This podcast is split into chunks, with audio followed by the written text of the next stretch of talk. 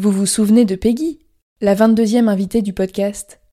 Avant, elle était prof, et aujourd'hui, elle est thérapeute spécialisée dans le stress et le burn-out. Si je vous parle d'elle aujourd'hui, c'est parce qu'elle a déjà accompagné plusieurs auditrices d'avant j'étais prof dans leur reconversion. Et pour aller plus loin, elle a créé le programme Étincelle ta vie pour vous aider à changer de voie et de vie. Il s'agit d'un accompagnement d'un an qui va vous permettre de trouver votre nouvelle voie professionnelle grâce au bilan de potentiel. Mais ce n'est pas tout. Comme une reconversion demande beaucoup d'énergie et de motivation, Peggy vous aidera aussi à retrouver votre vitalité corporelle et émotionnelle pour oser faire le grand saut grâce à l'hypnose, la neuronutrition, la micronutrition et la cohérence cardiaque.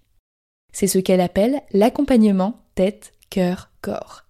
Et si vous êtes en souffrance au travail, vous n'êtes pas sans savoir que tout est lié. Je vous donne rendez-vous sur peggygiro.fr pour en savoir plus. Je remercie Peggy d'avoir accepté de sponsoriser le podcast et je vous souhaite une bonne écoute.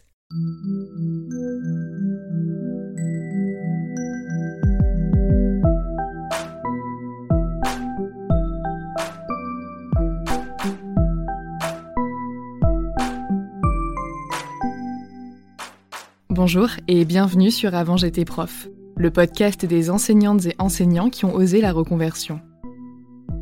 Je m'appelle Florence et j'ai été professeure des écoles pendant 6 ans avant de me reconvertir. Pour commencer mon activité de rédactrice sereinement, j'ai profité d'une disponibilité avant de demander ma démission. Mais d'après les messages que je reçois, la majorité d'entre vous semble plutôt intéressée par le cumul d'activités. C'est pourquoi j'ai décidé d'en faire une série dédiée afin de mettre en avant 8 témoignages d'enseignantes cumulant ou ayant cumulé une deuxième activité. Ce premier épisode est purement théorique, j'y explique ce qu'est le cumul d'activités, quelles sont les activités autorisées et comment demander à les exercer. Toutes les informations évoquées ici proviennent de sites officiels, mais j'attire votre attention sur les éventuelles disparités que l'on peut retrouver d'une académie à l'autre. Et sachant que cet épisode est réalisé en 2022, il n'est pas impossible que certaines règles évoluent au fil du temps. Soyez donc vigilantes et vigilants, recoupez toujours les informations et n'hésitez pas à entrer en contact avec votre propre administration. Bonne écoute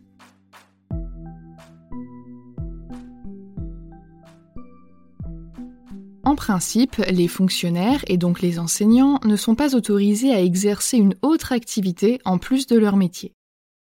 C'est ce qu'on appelle l'obligation de non-cumul d'emploi. Toutefois, ils peuvent cumuler des activités accessoires publiques ou privées à trois conditions. La première, c'est qu'elles soient compatibles avec leur activité principale. La seconde, c'est qu'elles n'affectent pas leur exercice.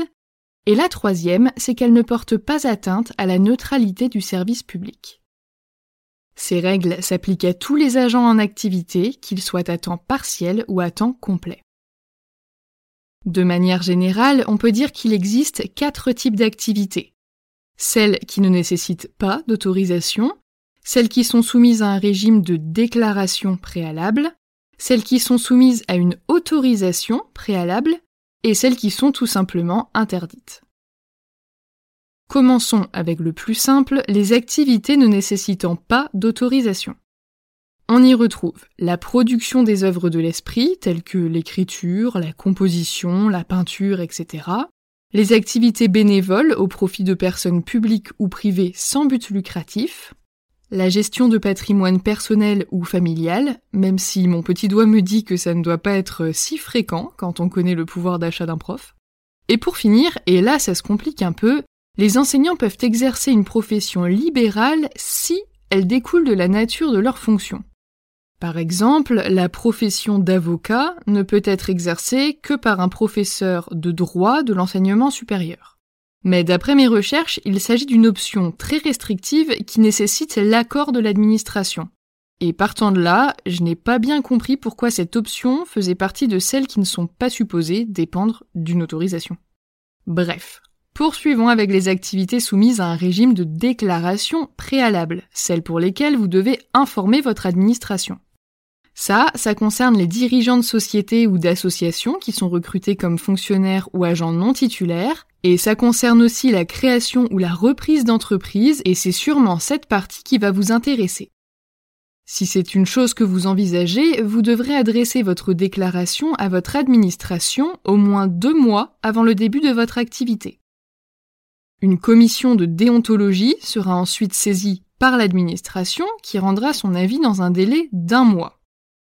En l'absence de réponse, vous pourrez considérer qu'il s'agit d'un avis favorable et vous n'aurez jamais été aussi heureux de ne pas avoir de réponse de l'éducation nationale. Partant de cet avis, émis par la commission de déontologie, l'administration doit ensuite se prononcer sur votre demande. En principe, son autorisation vaut pour une durée maximale de deux ans, mais elle peut être renouvelée une fois pour une année supplémentaire à condition de réaliser une nouvelle déclaration. Quoi qu'il en soit, ces activités ne doivent pas empiéter sur vos heures de service et ne doivent pas non plus vous placer en situation de conflit d'intérêts.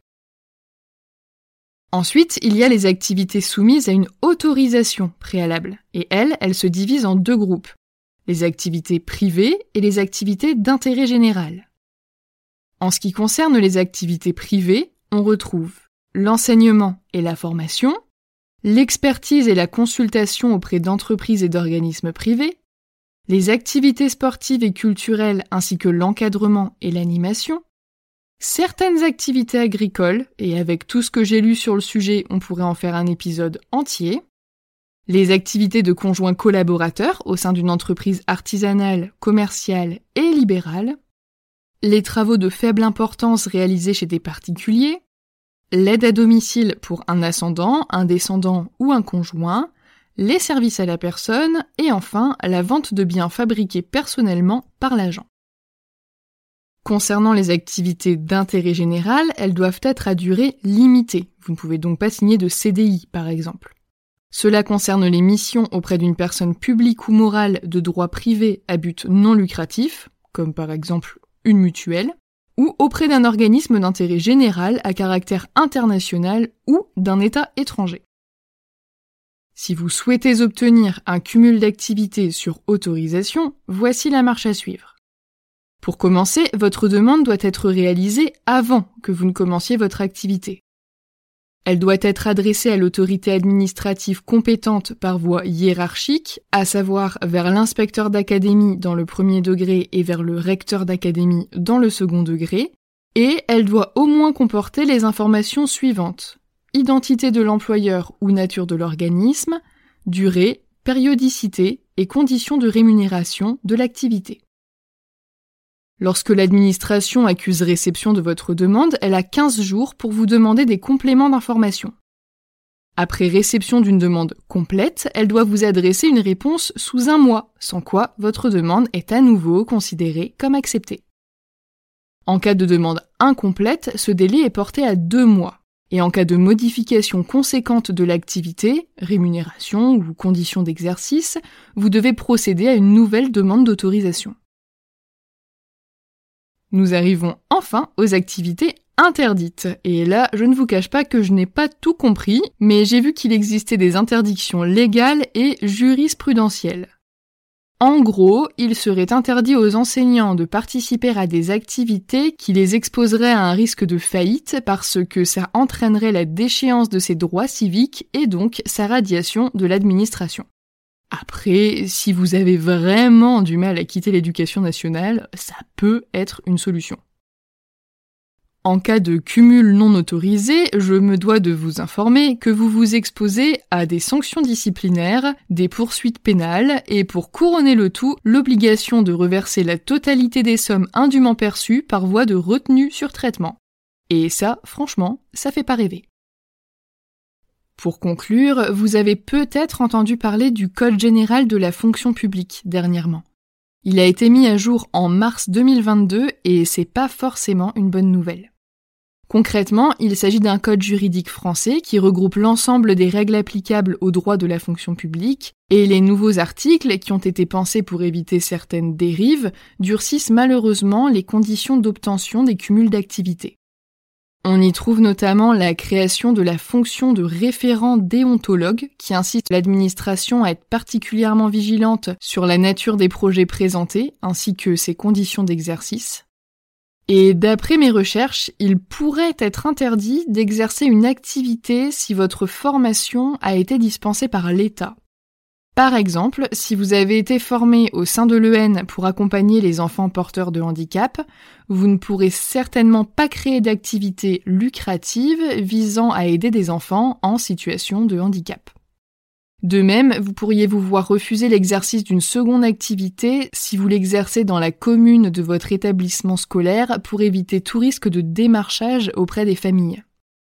Et pour finir, j'ai lu qu'un regard particulièrement vigilant serait porté à toutes les demandes de pratique qui pourraient mener à des dérives sectaires, à savoir euh, la gestion mentale, le coaching ou tout ce qui touche au paramédical, comme la naturopathie, la sophrologie, l'hypnose, etc.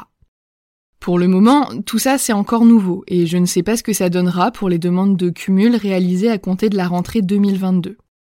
Toutefois, j'aurais tendance à vous recommander d'être attentif à la présentation de votre projet de cumul ainsi qu'aux termes que vous emploierez pour éviter tout refus. J'aurais tendance à penser que l'administration souhaite limiter les cumuls pour éviter les demandes de temps partiel et à terme l'éventuel départ d'enseignants vers cette autre activité, mais cet avis n'engage que moi. Quel que soit votre souhait de cumul d'activités, vous avez sincèrement tout mon soutien. Ne baissez pas les bras face à la potentielle rigidité de l'administration, car s'il y a bien quelque chose que j'ai appris en travaillant à l'éducation nationale, c'est qu'il faut insister, même quand on nous dit que ça n'en vaut pas la peine. Vous ne regretterez jamais d'être allé au bout des choses et de vous être battu pour ce qui vous tient à cœur. Et si jamais, malgré vos efforts, votre projet n'est pas accepté, ça ne veut pas dire que vous êtes coincé. Ça veut juste dire que la porte est fermée et que c'est peut-être le moment de passer par la fenêtre.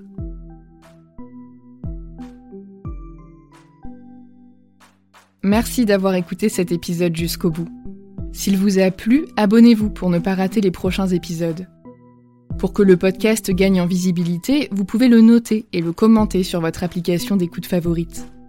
Je vous invite également à le partager avec vos proches, vos collègues et sur vos réseaux sociaux. Pour soutenir le podcast financièrement, je vous donne rendez-vous sur Tipeee, une plateforme de financement participatif dont vous trouverez le lien dans la description de l'épisode. Les dons y sont possibles à partir d'un euro et ils me permettent de financer le matériel, l'hébergement et une petite partie du temps que je passe à créer ce podcast. Merci à Anne, Lucie, Colline et Aurélia pour vos dons. C'est la preuve que ce projet a toujours une utilité et ça m'encourage vraiment à continuer.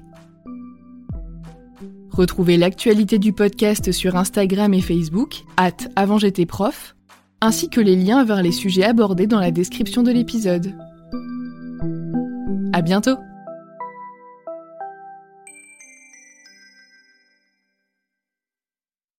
Vous vous souvenez de Peggy, la 22e invitée du podcast? Avant, elle était prof, et aujourd'hui, elle est thérapeute spécialisée dans le stress et le burn-out. Si je vous parle d'elle aujourd'hui, c'est parce qu'elle a déjà accompagné plusieurs auditrices d'avant j'étais prof dans leur reconversion. Et pour aller plus loin, elle a créé le programme Étincelle ta vie pour vous aider à changer de voix et de vie. Il s'agit d'un accompagnement d'un an qui va vous permettre de trouver votre nouvelle voie professionnelle grâce au bilan de potentiel. Mais ce n'est pas tout. Comme une reconversion demande beaucoup d'énergie et de motivation, Peggy vous aidera aussi à retrouver votre vitalité corporelle et émotionnelle pour oser faire le grand saut grâce à l'hypnose, la neuronutrition, la micronutrition et la cohérence cardiaque. C'est ce qu'elle appelle l'accompagnement tête, cœur, corps. Et si vous êtes en souffrance au travail, vous n'êtes pas sans savoir que tout est lié. Je vous donne rendez-vous sur peggygiro.fr pour en savoir plus. Je remercie Peggy d'avoir accepté de sponsoriser le podcast et je vous dis à très bientôt.